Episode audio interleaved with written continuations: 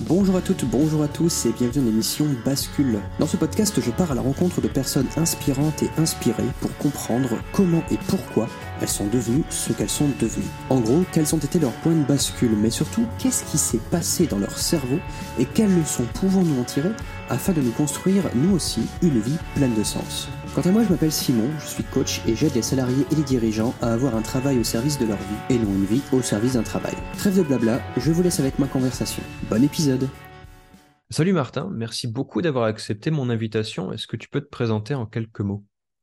Salut Simon, Ben, merci pour l'invitation. C'est aussi un plaisir euh, de pouvoir euh, partager ça avec toi. Alors, euh, je m'appelle Martin Tovois, je suis entrepreneur, j'ai une société de coaching et je travaille avec des sportifs qui font de la compétition et qui souhaitent euh, se libérer de blocages comme le stress, le manque de confiance, la pression, le regard des autres, etc. pour être plus libérés et plus performants en compétition. Voilà. Je suis aussi, moi, personnellement, sportif de haut niveau. Donc, je fais du karaté Kyokushin. C'est un style de karaté full contact. Et je suis instructeur dans mon propre dojo que j'ai ouvert euh, il y a maintenant 7 ans. Ah, c'est trop stylé. Ouais, c'est cool. Ah, carrément, ouais. On, on reviendra un petit peu sur ton actualité euh, aujourd'hui, mais tu m'avais dit que tu n'étais pas, euh, pas toujours fait ça. Qu'est-ce que tu faisais avant? Ouais, tout à fait. Alors, euh, jusqu'à il y a encore, euh, il y a encore 4 ans, enfin 3 ans et demi, 4 ans, j'étais imprimeur. Donc, j'avais un boulot qui n'avait complètement rien à voir avec Hum, le, hum. avec le sport, avec l'entrepreneuriat ou avec le, le coaching mental. Tu faisais ça, donc attends, si je- j'essaie de remettre un petit peu dans- de l'ordre dans la chronologie. Ouais, Tu faisais ça il y a pendant que tu faisais aussi de, de l'instruction de karaté? Pas du ouais, tout. tout à fait. Ok, Alors, ouais. si tu veux, je vais te refaire un petit peu euh, rapidement le parcours de ces dix douze dernières années. Mhm. Donc, euh, 2000, euh, on est en 2010. Euh, à l'époque, j'ai 20 ans. Ouais. Je, comment, je travaille dans une imprimerie, donc c'est les études que j'ai fait à l'école. Donc, je travaille dans Mhm. une imprimerie et je commence le karaté en même temps. Donc, si tu veux, ouais.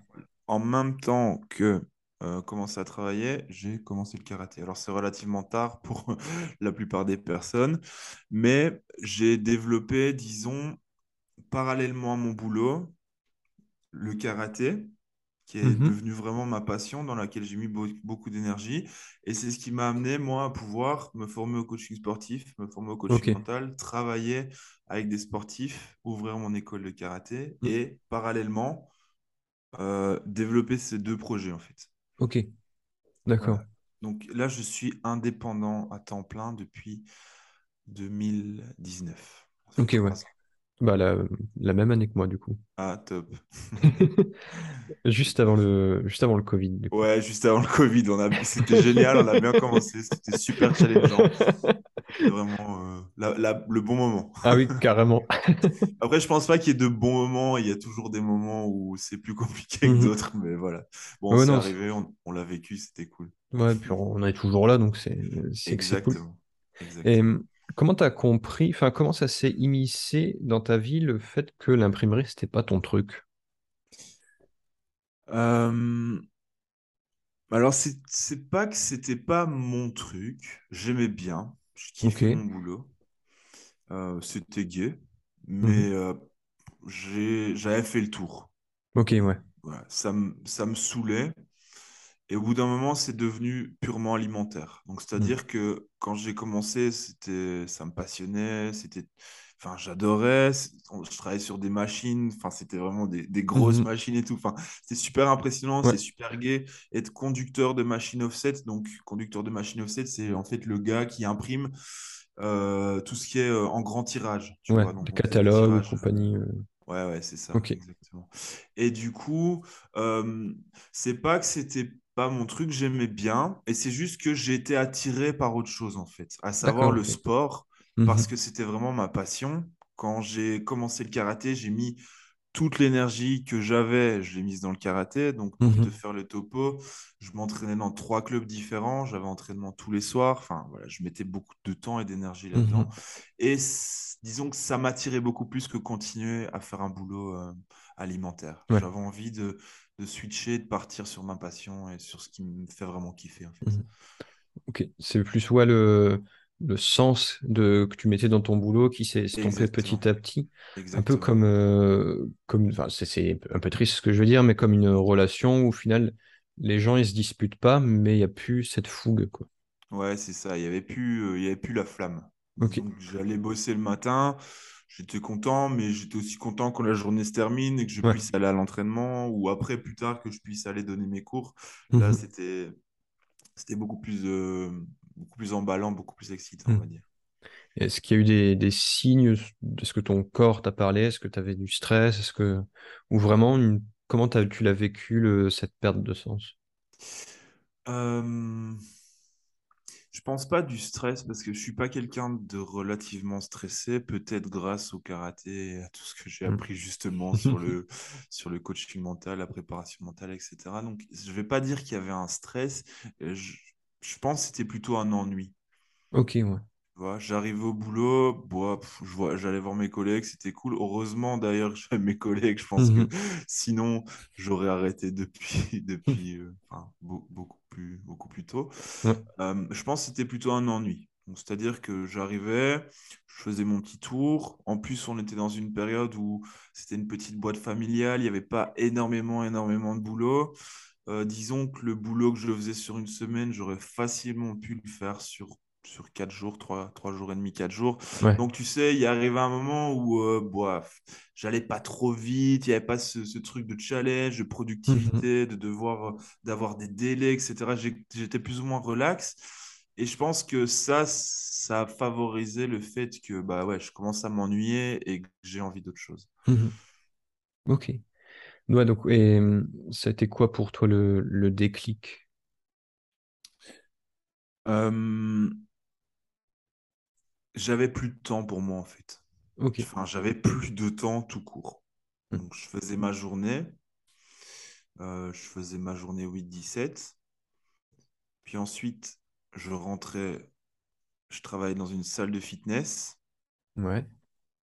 Certains jours et les autres jours, j'avais cours de karaté. Donc, je donnais cours de karaté vu que j'ai Mhm. ouvert mon club. Et euh, j'avais mes entraînements à moi. On a acheté une maison avec ma compagne. J'avais des... On a fait des travaux dans la maison. J'avais un couple. Enfin, j'ai toujours un Ouais. couple. Donc, à un moment, j'avais plus de temps. Et je me disais, bon, il faut que quelque chose change parce que c'est pas possible. Mhm. Faut... J'avais déjà, si tu veux, en Belgique, donc moi je suis en Belgique, on a un Ouais. statut qu'on appelle indépendant complémentaire, c'est-à-dire que euh, même lorsque tu as un travail à temps plein, tu peux quand même travailler en tant qu'indépendant. Je pense Mhm. que c'est le même statut que Ouais, auto-entrepreneur en c'est, ouais, ça s'appelle ça micro-entreprise en France. Ouais, micro-entreprise, voilà. Donc si tu veux, moi, parallèlement à mon travail, j'avais déjà lancé mon activité, si tu veux. J'étais indépendant Mhm. complémentaire pendant quelques temps, ce qui fait qu'en fait, j'avais plus de temps, Ouais. plus du tout. Et qu'à un moment, je me suis dit, bon, ok, c'est bien, mais il faut faire un choix. Et j'ai été vers ce qui me bottait le plus, à Mhm. savoir à l'époque le coaching sportif, le karaté, Mhm. et puis plus tard le coaching mental. Mhm. Ça t'est paru comme une évidence ou euh, est-ce que tu as eu peur?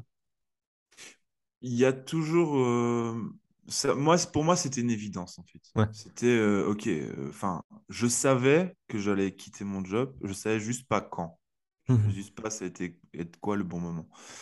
Euh, il y avait quand même des peurs euh, de mon côté un petit peu, mais plutôt du côté de ma compagne et du Mhm. côté de, du côté de notre famille, en fait. Je pense que c'est, c'est- enfin, tu sais, quand des gens veulent se lancer dans Ouais. l'entrepreneuriat, il y a souvent la famille à côté, les gens qui leur disent, Ouais, mais attention, tu prends des risques, tu as un boulot, Mhm. tu sais, j'avais un CDI, j'étais cool, je gagnais bien ma vie, enfin, j'étais Mhm. pépère, le truc que tout le monde rêve, en fait. Ouais. Sauf, que moi, ça, ça me faisait plus rêver. Mais bon, Mhm. tu sais que les jeunes, quand ils sortent de l'école, enfin, après, je parle pour la majorité, 80% des jeunes, je pense que le Saint Graal, c'est le CDI, tu vois. Ouais. Moi, je l'avais, ce truc. Mhm. J'avais le CDI, j'avais la maison, j'avais le couple, enfin, tu vois, le- ouais, ouais. la vie, euh, La la vie logique, normale, quoi, ouais. tu vois. Mhm. Ouais, la suite logique, voilà. Enfin, le- logique pour, euh, peut-être pas pour tout le monde. Et puis, euh, du coup, ouais, il y avait quand même un petit peu des peurs de ce côté-là, dans le sens où on se disait, ouais, fais attention, tu vas, enfin, as construit quelque chose, tu risques de le perdre, euh, tes revenus vont peut-être pas être, être suffisants pour subvenir à tes besoins, etc. Donc, il y avait tout, un petit peu des peurs et des injonctions qui venaient de l'extérieur, en fait, qui Mhm. venaient plutôt de mon environnement. Évidemment, bah, enfin, ça, comment, ça, ça se répercutait un petit peu sur moi, tu vois, dans Mhm. le sens Ouais. où je me disais, ah, qu'est-ce qui peut se passer, etc. Mais après, c'est vrai que, bon, de- du fait de, d'être un, un compétiteur, d'être un sportif, d'être un compétiteur, de ne pas avoir peur, bah, enfin bon, euh, on fait quand même du karaté, on va quand même se, se mettre sur un tatami pour se faire Ouais. frapper sur la tronche. je, je savais quoi faire avec la peur, disons. Je Mhm. savais comment l'apprivoiser, comment la dépasser. Ok. Et hum, du coup, là, on- comment tu décris à quelqu'un qui n'y connaît absolument rien en coaching mental ou quoi que ce soit, ce que tu fais aujourd'hui? Euh, comment je décris? Eh bien, j'explique simplement que mon job, c'est d'aider les sportifs à réussir leur compétition. Parce que c'est une, euh, une problématique. Beaucoup de sportifs s'entraînent, s'entraînent Mhm. dur, mettent du temps, mettent de l'énergie, font des sacrifices, ils font passer leur sport avant, avant la vie sociale, avant la vie de couple, avant certains projets, etc. Pour arriver en compétition, Mhm. ne pas réussir. Pourquoi on ne réussit pas en compétition? Bah, c'est tout ce qui est gestion du stress, les Mhm. émotions, confiance en soi, euh, le- les attentes qu'on met par rapport à soi. Et ça, c'est lié à tous des blocages qui sont inconscients, en fait. Mhm. Donc voilà. Mais la phrase que je dis, c'est j'aide les sportifs à réussir leur compétition. Ok. Mais c'est vrai, je, je- c'est vraiment du, du mindset en fait, du coup. Ouais, c'est ça, en fait. On travaille tout ce qui est. Ouais. Donc moi, je travaille pas du tout la partie euh, physique. Ouais. Donc, euh, moi, je travaille plutôt ce qui est l'état d'esprit, le mindset, comme on peut Mhm. dire, euh, les blocages inconscients, le, le focus sur quoi, sur quoi se concentrer, comment penser, comment, en fait, moi, mon but, c'est de faire évoluer mentalement les sportifs pour qu'ils puissent penser différemment, lâcher un petit peu toutes les tensions, les- la pression qu'ils ont par rapport aux compétitions, Mhm. pour pouvoir être relâchés et performer à leur meilleur niveau. Mhm. Ok. Et hum, est-ce que tu... J'avais cette... euh, En fait, j'écris dans des carnets depuis que j'ai 16 ans maintenant. Et donc, tous les matins, je fais un- des petites réflexions. Je suis à mon 89e carnet maintenant. Ah, génial. Et, Dans la tête de Simon. ah, ouais, franchement, c'est drôle parce que je vois ce que j'écrivais à, à 16 ans, genre, ah, je suis bourré, Ah, j'ai trop bu mes fort. premières bières. Et maintenant, et la réflexion que j'avais ce matin, heureusement, c'était pas je suis bourré, ce serait bizarre. Ah ouais, au matin. Carrément, à 7h30. Ah, Euh, mais c'était. euh, En fait, je parlais du, du, mind- du propre, de mon propre mindset. Et je me demandais justement, euh, je réfléchissais, je disais, ouais, si t'as pas, tu peux avoir un bon mindset, si t'as pas de technique, ça passe. Et l'inverse euh, est moins évident. Mais est-ce que dans le cas du sport, est-ce que, admettons, tu prends un, on va prendre le, je sais pas, un tennisman qui, euh, est un pur technicien, il, sait- il maîtrise coup droit, revers, etc. à la perfection, mais il n'a pas forcément un bon mindset. Mhm. Est-ce que un jeune tennisman qui n'aurait pas l'expérience, qui maîtrise pas ouf, mais qui a le mindset de ouf, il a plus de chances de le vaincre ou pas? Euh, moi, je pense que hum, la base, c'est vraiment l'état d'esprit, en fait. Ouais. Vraiment de, OK, euh, est-ce que je suis tout prêt à tout faire pour réussir? Est-ce que je suis prêt à tout mettre en place? Est-ce que je suis prêt à faire des sacrifices, à faire des choix difficiles? Est-ce que je suis déterminé? Est-ce que j'ai une motivation profonde, en fait? Est-ce que Mhm. c'est pas juste l'attrait du résultat qui me motive? Est-ce Ouais. qu'il y a quelque chose au fond de moi qui me donne envie de me dépasser, me donne envie d'aller plus loin, tu vois? Mhm. Après, dans le cas d'un sportif qui est très très technique, mais par contre qui n'a pas le bon état d'esprit, c'est aussi possible de, de le régler en fait. Tu vois, Ouais. ça c'est ce que je fais, euh, notamment avec les sportifs, où euh, j'ai- je pense notamment à un, à un motard qui faisait du motocross avec Mhm. euh, qui je viens encore de discuter, et il manquait de con- il était super technique, super bon en fait. Tu Mhm. vois, enfin il roulait. euh, c'était un cas d'école à la limite. Mais il n'avait pas cet état d'esprit de, d'être, combatif parce qu'il avait peur d'aller au contact avec les autres, etc. Etc. ouais. Tu manquait de confiance. Et on a fait un gros taf ensemble. Et là, il finit deuxième du championnat de Belgique en enduro, tu vois. Donc, je pense que c'est quand même assez, euh, assez remarquable comme Mhm. performance pour un jeune de 20 ans. Ouais, Et.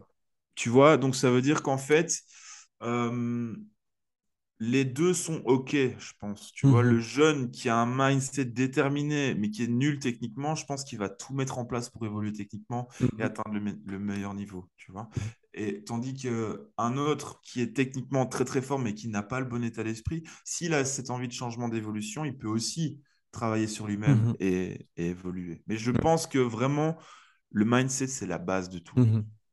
Ah, c'est un peu la question de l'œuf ou la poule ou, Ouais, c'est ça en fait. ou quoi que ce soit. Exactement. Mais, mais moi, je suis plutôt du genre à trancher et j'en arrive vraiment de plus en plus. Parce que, en fait, pour la, pour remettre un petit peu dans le contexte, moi, je viens de la, de la philo et j'ai pendant très longtemps euh, renié, on va dire, le développement personnel parce que je disais, ah, mais de toute façon, les stoïciens, ils ont tout écrit. De toute façon, tu lis euh, Épictète, tu lis Épicure et c'est bon, euh, ça sert à rien de penser positif, nanana. Ouais, Un peu en mode rageux. Ouais, Et finalement, dans, à force de, oups, à force de, de- bah, d'être entrepreneur et euh, quand, quand je, quand, je cherchais techniquement qu'est-ce qui n'allait pas dans mon business, finalement, la conclusion, c'était juste l'état d'esprit. tout à fait. Et ça m'a fait, au départ, ça m'a fait un peu fait chier parce que je me suis dit, bah, c'est con, le, le truc que je refusais de Ouais, croire, c'était finalement ça. Mais parce que j'ai l'impression que Effectivement, le, le- le mindset est vraiment la base de tout, que ce soit même pour le, le business, pour le sport, pour ton couple, pour Ouais, quoi que ce soit. Parce que j'ai l'impression que c'est ça qui va te permettre justement de vouloir et de pouvoir t'améliorer. Est-ce que tu exact. repères ça avec tes clients? Exact, ouais, ouais, c'est ça. Il y a- il- Moi, j'ai des, des clients qui viennent me voir et ils ont cette impression, tu sais, euh, ils viennent me trouver un petit peu désemparés dans le sens où ils n'ont pas cette impression de pouvoir changer, en fait, tu vois. Et ça, Hmm. c'est aussi mon job, c'est de pouvoir les aider à mettre en conscience quel est le vrai, blo- le vrai blocage, en fait, de Mhm. découvrir c'est c'est quoi qui coince exactement Ouais. et de leur, de leur faire développer la croyance que oui, en fait, c'est possible. Mhm. C'est pas figé. En fait, c'est pas figé. Ouais. Et je pense que c'est quelque chose d'important, c'est de comprendre que ce qui se passe dans notre tête, c'est jamais figé. À Mhm. tout moment, on peut, on peut évoluer, on peut se développer, on peut apprendre de nouvelles choses, euh, avoir de nouvelles perceptions sur des, ch- des choses qui nous permettent de dépasser justement des, des paliers, des blocages, en fait. Mhm. Et, et est-ce que tu observes justement quand tu bosses euh, sur le mental avec tes clients que d'un coup, leur performance, euh, dire le- même leur technique peut-être s'améliore ou... Euh, je vais Attends, comment je pourrais décrire ça? Je pense pas que la technique s'améliore. En fait, la grosse problématique, c'est que ce sont des gars qui sont performants à l'entraînement. Ouais. Et lorsqu'ils arrivent en compétition, Ah, ok, ouais. c'est comme s'ils étaient débutants. Ok. Tu vois? C'est genre, Mhm. ils perdent, je sais pas, ouais, après, je- j'ai pas de chiffre, je peux pas donner un pourcentage, mais Mhm. allez, on va dire, ils perdent un quart de leur capacité ou la Mhm. moitié de leur capacité. Ouais. Vois? Et moi, c'est un truc que j'ai personnellement vécu dans le sens, bah oui, j'ai dû le vivre pour pouvoir après le, le, comment, le conscientiser, comprendre le mécanisme et pouvoir travailler dessus et pouvoir le partager. Tu vois? Mais moi, Mhm. je l'ai vécu, c'était un truc de fou. Je m'entraînais comme un dingue, mais quand je te dis comme un dingue, c'était pour la petite histoire, le temps de midi, quand j'étais au boulot, je m'entraînais, tu vois, alors que j'avais Ah ouais. entraînement encore le soir. Enfin, Mhm. voilà, j'étais vraiment à fond. Et euh, comment? Et ouais, j'arrivais en compétition et sur le tatami, c'est comme si mes pieds étaient collés au sol. Je savais pas faire de coups de pied, je sortais que des points, j'étais figé. Enfin, c'était un truc Mhm. de fou et c'est incompréhensible parce que tu dis, mais merde, c'est des trucs que je fais tout le temps. Tu vois, à Mhm. l'entraînement, je m'entraîne à fond et tout. Et une fois que tu es dans un autre contexte, un contexte différent, ça marche plus. Enfin, Mhm. c'est ça qui Ouais. était, c'est ça qui était incroyable de, de me dire, mais merde, qu'est-ce qui se passe en fait? Mhm. Qu'est-ce qui se passe? Ah, c'est... Alors, pas pour... c'est pas hum, un peu graveleux, mais c'est presque une panne. Ouais, c'est ouais, c'est ça. Oui, c'est ça. C'est une panne en fait. C'est merde. bam. C'est, si tu veux, c'est c'est un- une réaction du une réaction du corps, hein, une réaction du cerveau. En Mhm. fait, Euh, il se fige. Enfin, on se Ouais. fige. Tu vois. C'est c'est une réaction de peur. On se fige parce qu'il y a des, des trucs profonds qui sont ancrés, des peurs, des, des anticipations par rapport à qu'est-ce qui se passe si je perds, qu'est-ce qui se passe si je Mhm. gagne, qu'est-ce qui va se passer si, qu'est-ce qui. Enfin, tu vois, il y a tout un tas de Ouais. choses qui se passent dans la tête qui peuvent empêcher justement la performance. Ah, c'est assez ouf. Et, que... et c'est que dans, du coup, dans... quasiment que dans la tête. Ben oui, tout à fait. Parce que, Mhm. enfin, tu sais, le- la seule chose qui change, c'est le contexte. Tu fais, j'en sais rien, moi, tu fais un. Je sais pas, on va prendre un, un tour de. un- on parlait d'un jeune qui faisait de la moto, tu fais un tour de moto sur, euh, sur une piste, tu vois, Ouais. à l'entraînement, j'en sais rien, tu fais une minute, euh, une minute 5. Et lorsque tu te retrouves sur la même piste en compétition, tu fais une minute 15, une minute 20 parce que tu roules, euh, tu roules comme un débutant. Enfin, tu Ouais. vois, c'est- ouais, uniquement le contexte qui change. Mhm. La piste n'a pas changé. C'est juste qu'il y a des gens autour, il y a la pression, il y a un résultat, il y a des, des- des sponsors souvent, il y a des, des gens qui suivent, des, fans, etc., etc. Et c'est vraiment ça qui fait la différence, en fait. Ouais, c'est l'en- l'enjeu qui, qui change aussi. Ouais, Et, tout à hum, fait. tout à fait. J'ai une question qui n'a rien à voir, mais que j'aime bien poser. C'est euh, si tu te replonges dans ton enfance, pas forcément la Mhm. toute petite enfance, mais est-ce qu'il y a des, des, des similitudes avec ce que tu fais maintenant? Dans ton état d'esprit, dans ton le fait de jouer ou des choses comme ça? Euh, ouais, ouais, je pense le fait de... Là, tu mets le, point, le, le doigt sur un truc. Le fait de jouer, en fait. Le fait Mhm. de... Enfin, de jouer, de s'amuser. Je ne veux pas dire de jouer, parce que, bon, quand tu montes sur un tatami euh, en face d'un gars qui essaye de te mettre KO, c'est pas Ouais, vraiment un jeu. c'est clair. C'est comme les boxeurs disent, on joue pas à la boxe, on joue au foot, mais à la Ouais. boxe, on combat. Ben, moi Mhm. aussi, je combats. Mais c'est le fait de prendre du plaisir. Mhm. Tu vois, le, le fait de m'amuser. Voilà. Le fait que, ok, c'est cool, je suis content d'aller Mhm. sur le tatami, même si l'autre en Mhm. face essaye de me mettre KO. Moi aussi, j'essaye de me mettre KO, mais euh, c'est cool, tu vois, c'est fun. Et il y a aussi ce truc de challenge. Tu sais, quand j'étais petit, j'aimais bien, euh, j'aimais bien faire des bêtises, tu vois, les, des Mhm. trucs un petit peu, euh, un petit peu hors du commun, on va dire, les trucs qu'on peut pas faire, tu vois. Ouais. Je pense que le karaté, finalement, c'est un de ces trucs qu'on peut pas faire. Enfin, c'est un peu déroutant, tu sais, quand tu te mets en face de quelqu'un qui te frappe. Moi, j'ai dans mon club, j'ai des, des, des enfants qui arrivent et qui comprennent pas ce qui se passe, Mhm. tu vois, parce que les parents leur ont dit, mais non, il faut pas frapper les autres. Et s'ils Vas-y, arrivent, ouais. je leur dis, si, si, vous pouvez frapper les autres, il faut frapper les autres. Fous-les dessus. Oui, c'est ça. Après, il y a tout cet aspect, euh, tu sais, il y a tout cet aspect, euh, la compréhension de ce qu'ils font, tu vois, dans le Mhm. sens où, ok, c'est ici que ça se passe, c'est Ouais. dans le dojo, c'est encadré, tu fais pas ça dehors. Mhm. Si jamais, c'est toujours ce que je leur dis, si jamais j'entends que ça se passe dehors, gare à vous, c'est moi qui arrive. Mais Mais ils ont, ils ont quand même des protections ou c'est vraiment ouais, des on a, coups de on- euh, à Ouais. l'entraînement, on a quand même des protections. Ok, Ouais, ouais. ouais. Ben voilà, et peut-être que oui, la bagarre, finalement, euh, c'est c'est aussi un truc que j'aimais bien quand j'étais petit. Je me souviens que quand j'étais à l'école, j'étais assez, euh, j'étais assez bagarreur, je pense. Ah, Ah, T'as J'ai- réussi du coup à, sublimer du coup à le canaliser à voilà, travers à, ça.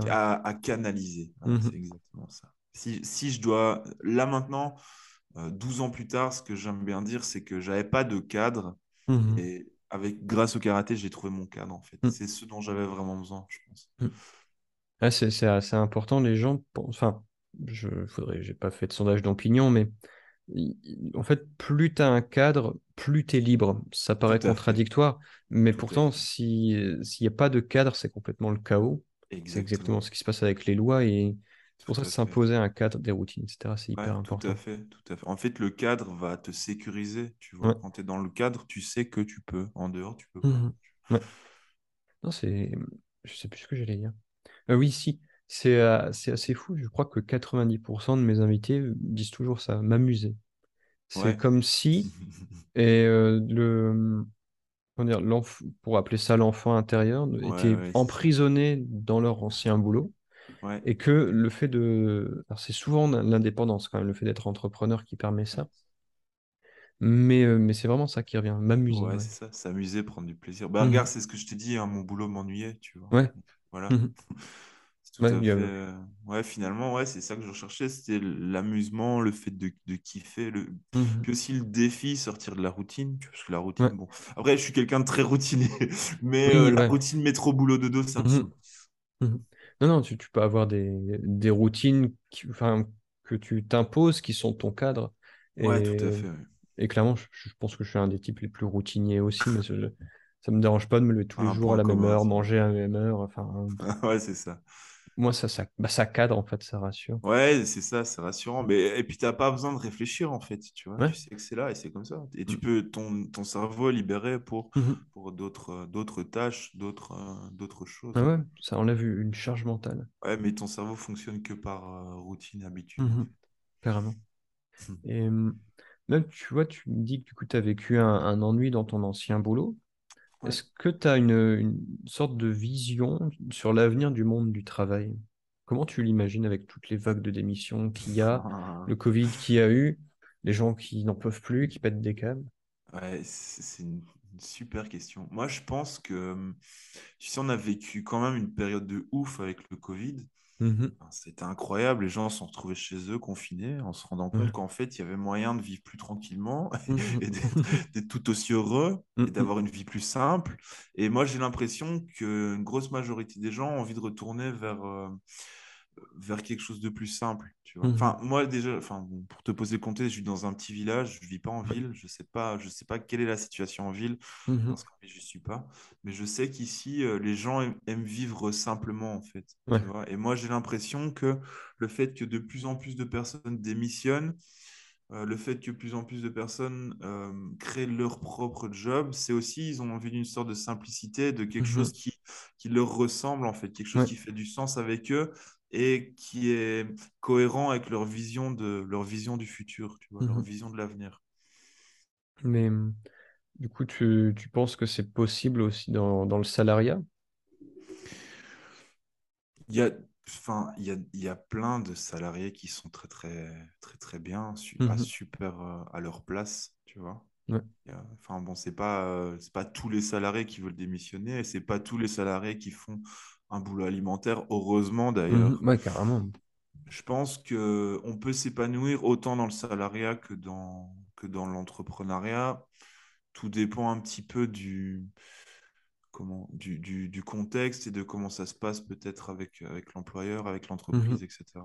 Mais après, maintenant, on voit beaucoup aussi d'intrapreneurs, Ouais. des entrepreneurs qui sont dans des boîtes et qui travaillent dans des boîtes, mais qui sont indépendants. Enfin, Mhm. je pense que ouais, on va quand même arriver à une mutation dans le sens où euh, euh, les gens vont vraiment avoir envie de kiffer ce qu'ils font Ouais. Mhm. et de moins en moins aller vers des boulots alimentaires. Bah, c'est ce que je pense aussi. Enfin, il y a, Mhm. il y a de plus en plus l'utilisation de technologies qui va nous permettre aussi d'enlever des métiers que personne vraiment n'a envie de faire aussi, Ouais, c'est ça. ouais. euh, qui sont généralement alimentaires, qui peuvent être faits par des machines. Il y en a qui vont dire ah, au cri au scandale en disant bah, mais c'est dans un emploi en moins, mais si, si personne ne veut les faire, Ouais, ou ça. si les gens qui les font en souffrent, je Ouais. pense pas que ce soit un mal. Après, c'est vrai qu'il va y avoir une transition justement par rapport à ouais, des boulots qui peuvent être rem- Mhm. remplacés par une machine. Il va falloir euh, que les personnes. Enfin, c'est un, un enjeu vraiment, un enjeu social quand même énorme de OK, qu'est-ce qu'on va faire de toutes ces personnes qui sont peut-être pas encore assez qualifiées pour Mhm. aller dans un, dans un autre marché, dans un autre, dans un autre euh, emploi. Et enfin, ça va être un défi, je pense, social. Mais oui, comme tu le dis, là, avec la technologie, la vitesse où ça avance, où ça a avancé ces Mhm. dix dernières années, 10-15 dernières années, c'est tout simplement incroyable. Carrément. Donc, il y a plein de choses qui vont être remplacées. Mhm. J'espère pas nous. Non, bah, pour le coup, je me fais pas trop de soucis pour Moi les, non métiers qu'on a, mais euh, bah, après, euh, j'ai vu qu'il y avait des, des cabinets de médecins robots, Ah ouais, sens où tu vas, tentes tes symptômes et l'algorithme te trouve la maladie. Ok, super. Je pense que hum, il y a cet aspect euh, humain qu'on va pas pouvoir Mhm. euh, greffer à une machine, tu vois, même un humanoïde. Mhm. Enfin, tu sais, il se passe un truc entre les humains, il se passe un truc différent que juste une relation, tu vois. Il y a, Mhm. un- il y a de l'énergie, il y a des choses qui se passent, une Mhm. connexion qui se fait entre les personnes. Et avec une machine, clairement, c'est pas possible. Mhm. Non, bah, y a, pour le coup, il y a toute sauf par la... rapport USB, peut-être, mais Oui, ouais. Mais mais il y a, dire, il y a, il y a clairement aussi, hein, je trouve, un, un besoin euh, humain de connexion et tout d'émotion. à fait, oui, c'est Mm. ça. ça. Il y avait. euh, parce que bah, j'ai écouté le bouquin de Yuval Noah Harari, euh, Sapiens, et Mhm, je ne sais plus dans quel chapitre, il parlait de, des expériences qui avaient été faites dans les années 50 sur des singes. mhm, alors, c'était très malheureux comme expérience, mais ça a appris, permis d'apprendre plein de choses. Ils avaient séparé des, des petits singes de leur mère pour les mettre dans des box. Il y avait une, une simulation de singe en ferraille avec du, du lait maternel, enfin un biberon, comme ça les singes pouvaient se nourrir. Et une autre, euh, une mère de stimulation, mais avec euh, un peu de, de polaire, de duvet, de trucs plus doux. ouais. Et du coup, les scientifiques disent, bah, le singe va aller vers là où il y a de la nourriture. Finalement, non. Il passait hein. directement toujours vers là où il y a l'apport, euh, la connexion émotionnelle qui se La crée. connexion, ouais, c'est ça, tout à fait. Et c'est en, en ce sens où effectivement, je pense que les humains ont besoin d'humains, même si euh, Ouais, ils se font la guerre, même s'ils se tuent, même s'ils se tapent dessus, s'ils se détestent par Mhm. moments. Parce que Ouais, t'as, ce que quand t'appelais euh, l'insociable sociabilité, Euh, Bon, bref. Je pense aussi que les personnes ont besoin. Et, et d'ailleurs, tu, enfin, après, c'est- mon avis, enfin, ma perception est peut-être biaisée parce que je vois dans le marché où je suis, mais moi, quand je vois des personnes qui, qui, qui démissionnent d'un boulot alimentaire, elles vont vers un boulot qui est tourné vers l'autre, en fait. Ouais. Mhm. Beaucoup, hein. Tu peux regarder, beaucoup vont, vont vers des boulots qui sont plus tournés vers l'autre, où, où le sens, c'est plus de servir les autres, d'apporter Mhm. quelque chose de différent aux autres, en fait. Et et est-ce que c'est ce que tu ressentais dans ton ancien boulot? Est-ce que tu te sentais euh, inutile, par exemple? Euh, Ah, bonne question. Ouais, inutile. C'est un peu fort de se sentir comme ouais, ça, mais ça arrive, ouais. Je hein. pense que c'est fort de sens, Mm. mais en fait, euh, c'est pas que j'étais inutile, c'est qu'en fait, pff, que ce soit moi ou quelqu'un d'autre, le boulot sera Mhm. fait de la même façon. En fait, tu vois, une machine, ça reste une machine et les boutons restent les boutons, tu vois. Mhm. Bon, après, il y a tout le reste euh, à côté, mais je pense que c'était, ouais, j'étais pas, euh, enfin, allez, c'était cool d'imprimer des flyers, c'est des trucs, mais Mhm. pff, je voyais pas le sens, en fait, tu Ouais. vois. Mhm. Je voyais pas plus loin que, ok, il y a la feuille et après, elle va être distribuée dans les boîtes aux lettres. Tu vois ce que Mhm. je veux dire? Ouais. Mhm. Mais c'est vrai que c'était ma perception, parce que je réfléchissais pas aussi peut-être euh, aux personnes qui vont vivre grâce à ce flyers, à l'événement Oui, qui ouais. va, qui va s'organiser grâce à ça, aux personnes qui vont se rassembler. Donc c'est vrai que j'avais peut-être à l'époque une perception un petit peu plus, euh, comment, plus, euh, plus, plus, euh, enfin moins grande, on va Freiné, dire. ouais. Ouais, Oui, plus freinée, ouais. Après, t'es- vu que tu n'étais pas en contact avec le résultat, c'est ça qui, Exactement. ça qui Moi, est différent. j'étais en contact, euh, j'étais dans mon atelier, tu vois. Mhm. J'étais à Ouais. l'intérieur, j'étais en contact avec mes collègues. Et puis c'est tout, en fait. Mhm. Ouais, c'était à c'était à la chaîne un peu, genre tac, tac, tac, tac, tac, tac, ou... Ouais, disons. Bon, après, moi, c'était une petite boîte familiale, donc c'était pas à la Mhm. chaîne comme dans les grosses imprimés où, où ça tourne 24 heures sur 24. Donc, moi, Ouais. j'avais quand même un boulot de bureau, on va dire. Enfin, de bureau, je n'étais pas assis un bureau, mais j'avais des- un horaire de bureau, 8-16, h 30, Mhm. 8-17, ça dépendait des jours. Mais euh, je sais plus pourquoi je disais ça. Ah oui, c'était pas à la chaîne. C'était Ouais. clairement pas à la chaîne. Mhm. J'avais, j'avais le temps de, de souffler. Et Ouais. peut-être que ça a fait que j'ai commencé à m'ennuyer parce que j'avais Oui. trop de temps, j'en sais rien. Mhm. Ouais, une forme de, le, de le temps que j'avais, bah, je le mettais un petit peu dans.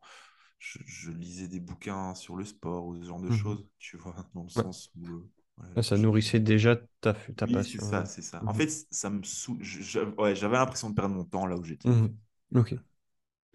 Euh, est-ce que une, tu travailles la vision à long terme? Est-ce que tu sais où tu seras dans 10 ans? Ou, au contraire, tu fonctionnes plutôt au jour le jour? Euh, moi, je suis plutôt quelqu'un qui fonctionne au jour le jour. Par exemple, mais je sais au fond de moi Mhm. que ma mission, euh, elle est de expérimenter la vie et de, la parta- et de partager ça aux autres. Donc, c'est-à-dire que j'ai une vision globale. Peut-être qu'un jour, je- enfin, pour l'instant, je fais ça dans le sport avec mes karatékas euh, dans mon club, etc. Mhm. Ça tombe dans 10 ans, je ferai la même chose, mais différent, tu vois. Ouais. Mais je sais au fond de moi que euh, ouais, j'ai ce truc de expérimenter, faire des découvertes et pouvoir les partager aux autres parce que pour moi, c'est ça le sens de, c'est ça le sens de la vie en fait. Mhm. C'est pour ça que j'ai l'impression que c'est pour ça que je suis sur Terre, tu vois. Mhm. Ok. Expérimenter, partager. C'est bien de, c'est un bon exercice, je trouve, de se définir par des, des verbes. Ouais, Toi, ce serait expérimenter, partager. C'est ouais, tout intéressant. à fait. ouais. Expérimenter parce que j'adore expérimenter des trucs, Ouais. faire des tests, enfin des trucs un petit peu qui sortent du commun et, et après les partager pour pouvoir, bah voilà, si des personnes en ont besoin, tu vois. Enfin, Mhm. je trouve ça bête de garder tout ce qu'on sait pour soi. Mhm. Enfin, c'est un peu dommage. D'ailleurs, mon vrai kiff, c'est de partager tout ce que j'ai appris, tu vois. Mhm.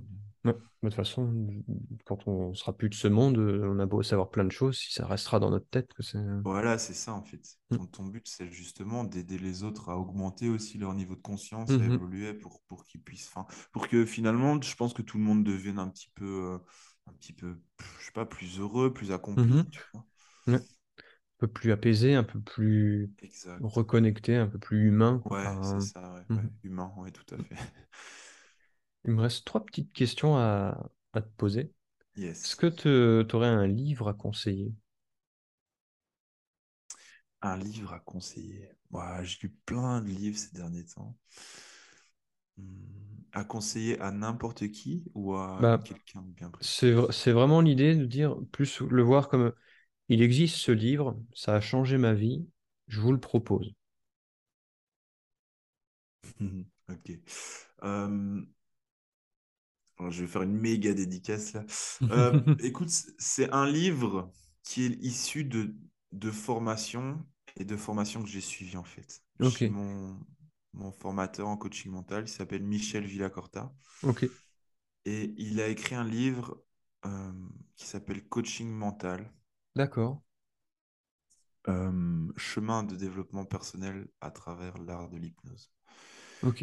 Qui est vraiment, enfin, c'est un peu un résumé des deux années que j'ai vécues en sa compagnie en formation. En fait, c'était tout simplement incroyable. Et si je dois dire ce qui m'a le plus transformé, qui m'a vraiment aidé à devenir qui je suis aujourd'hui, c'est c'est cette formation et ce bouquin en fait. Ok. Le bouquin est, est- est- il est incroyable. Enfin voilà.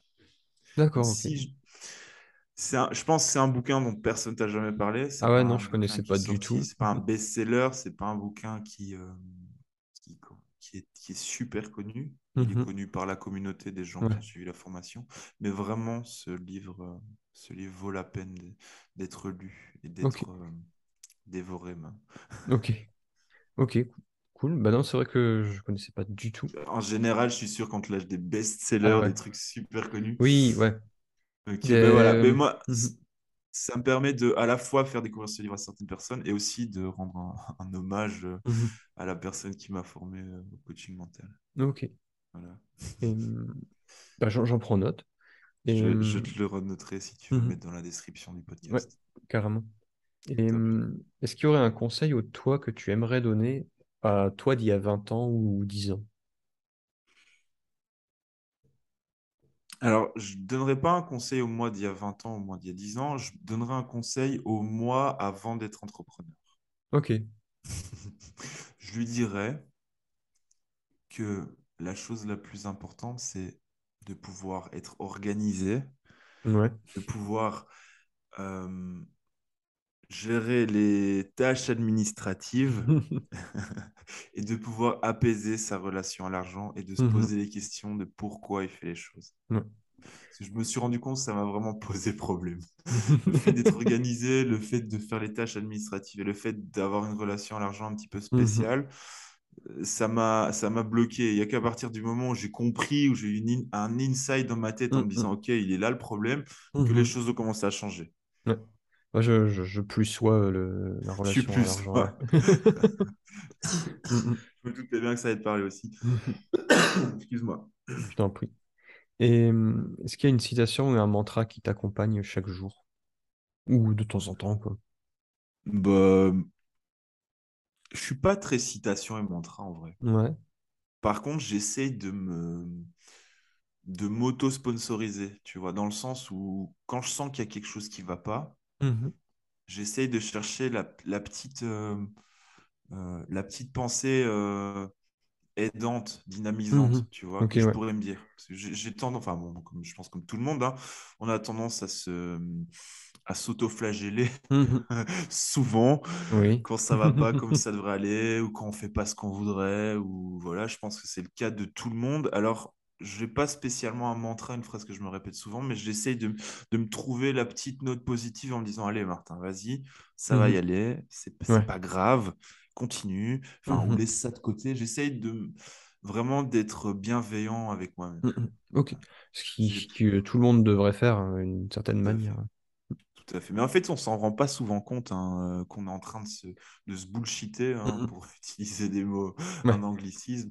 On se rend pas souvent compte qu'on est en train de se, de se raconter des histoires et de d'être négatif avec soi-même. Et je pense que à partir du moment où on en prend conscience, c'est important de se dire, OK, comment est-ce que je peux changer mon dialogue Mhm. interne pour avoir quelque chose qui me, qui m'aide, qui me Mhm. dynamise et qui m'aide à aller dans la bonne direction plutôt que de me rabaisser, en fait? Mhm. Mhm. Maintenant, on se rend pas, les gens se rendent pas forcément compte du- de la flagellation qu'ils Ouais, ont envers eux et de l'effet. Parce que des fois, je vois des gens, ils ont, je sais pas, fait tomber un verre et ils disent Ah putain, mais c'est pas possible, trop si con, quel nul Ouais, c'est ça. Oh, c'est Cool. Enfin, c'est pas cool. grave. Il fait Non, mais je dis ça, mais c'est pas important. Bah, Ouais. d'un point de vue physiologique, si ton, ton Oui, cerveau, à un tout à il va y croire, quoi. Ouais, tout à fait, tout à fait. Et Mhm. puis en plus, tu sais, si on prend un petit peu les, si on prend les, la PNL, hein, la programmation neu- neurolinguistique, ce qu'ils nous apprennent, c'est qu'en fait, tes mots sont le reflet de ton monde intérieur, Mhm. quoi, tu vois. Carrément. Quand tu te dis, putain, je suis con, merde, c'est pas possible d'être aussi con. Enfin, clairement, c'est, ça en dit long sur l'estime que tu portes sur toi-même. Mhm. c'est vraiment dommage parce que je pense que chaque être humain a des choses formidables et, euh, et, et peut avoir de l'estime pour lui-même. Il n'est pas obligé de la chercher ailleurs, en fait. Ouais, carrément. Bah écoute, euh, je bah, j'en ai fini avec mes, mes questions. Je vais peut-être te Ok. laisser le mot de la fin. Yes, le mot de la fin. Alors moi, j'ai envie de dire à tes auditeurs que quoi qu'il arrive, osez prendre des risques, osez vous challenger et osez aller et regarder peut-être aussi là où vous avez le plus peur et apprivoiser ces peurs pour pouvoir vous dépasser, pour pouvoir euh, évoluer. C'est une belle conclusion, je trouve. Merci Simon. Bah, encore merci d'avoir accepté mon invitation, puis à, à bientôt. À bientôt. Salut. C'est la fin de cet épisode et j'espère qu'il vous a plu. Si c'est le cas, faites-le moi savoir par un commentaire ou une note sur votre appli de podcast préféré, ça m'aide énormément. Pour en savoir plus sur l'univers de mon invité, je vous ai mis ses liens en description, il suffit de cliquer dessus. Pour découvrir mon univers, me poser une question, me suggérer un invité, le plus simple c'est de me rejoindre sur LinkedIn ou Instagram, c'est là où je suis le plus actif. Idem, je vous ai mis les liens en description. Sur ce, je vous laisse, à bientôt